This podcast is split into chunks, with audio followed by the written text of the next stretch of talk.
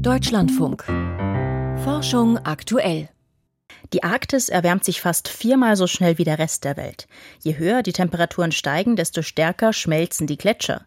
Dadurch steigt der Meeresspiegel, der Salzgehalt des Meerwassers nimmt ab und die Ozeanströmungen verändern sich. Das ist alles schon lange bekannt, aber die Gletscherschmelze verändert auch direkt das Leben im Ozean. Erste Erkenntnisse dazu werden in dieser Woche auf der Arctic Frontiers Konferenz in Tromsø vorgestellt, von der Monika Seinsche berichtet.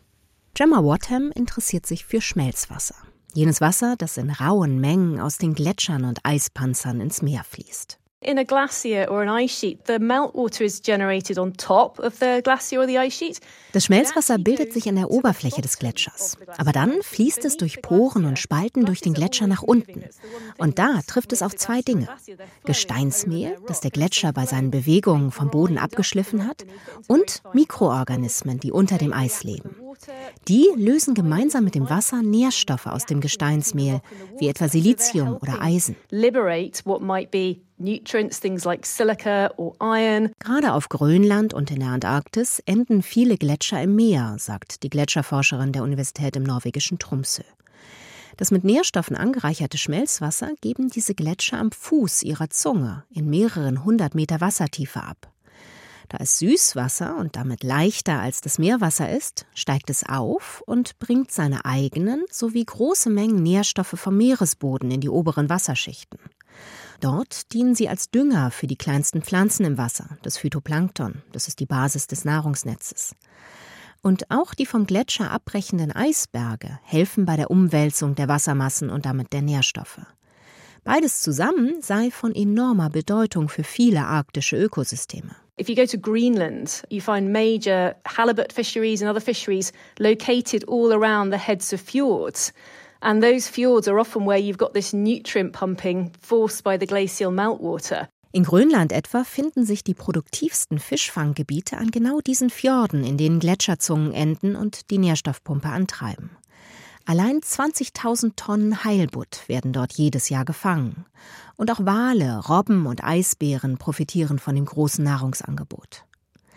Ganz anders sehe das in Fjorden aus, in denen sich die Gletscher schon so weit zurückgezogen haben, dass sie an Land und nicht mehr im Wasser enden, sagt Lawrence Meyer vom Grönländischen Klimaforschungsinstitut. Dort gäbe es keine Nährstoffpumpe. Das Schmelzwasser dieser Gletscher fließt vom Land direkt auf die Meeresoberfläche und bildet dort eine mehrere Meter dicke Süßwasserschicht.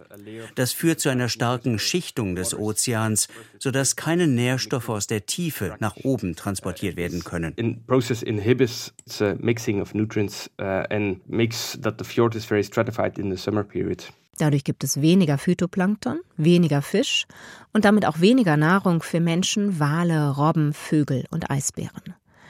Und das schwindende Eis wird auch an anderen Stellen das Ökosystem der Meere durcheinanderbringen. Kirsten Meyer-Kaiser vom Meeresforschungsinstitut im US-amerikanischen Woods Hole hat vor Spitzbergen die Lebewesen untersucht, die auf und im Meeresboden leben.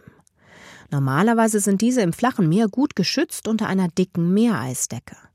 Aber genau die ist in den vergangenen Wintern brüchig geworden. Und wir haben sehr Interessantes gefunden. Also in den flacheren Gewässern gibt es eigentlich noch weniger Arten als vorher.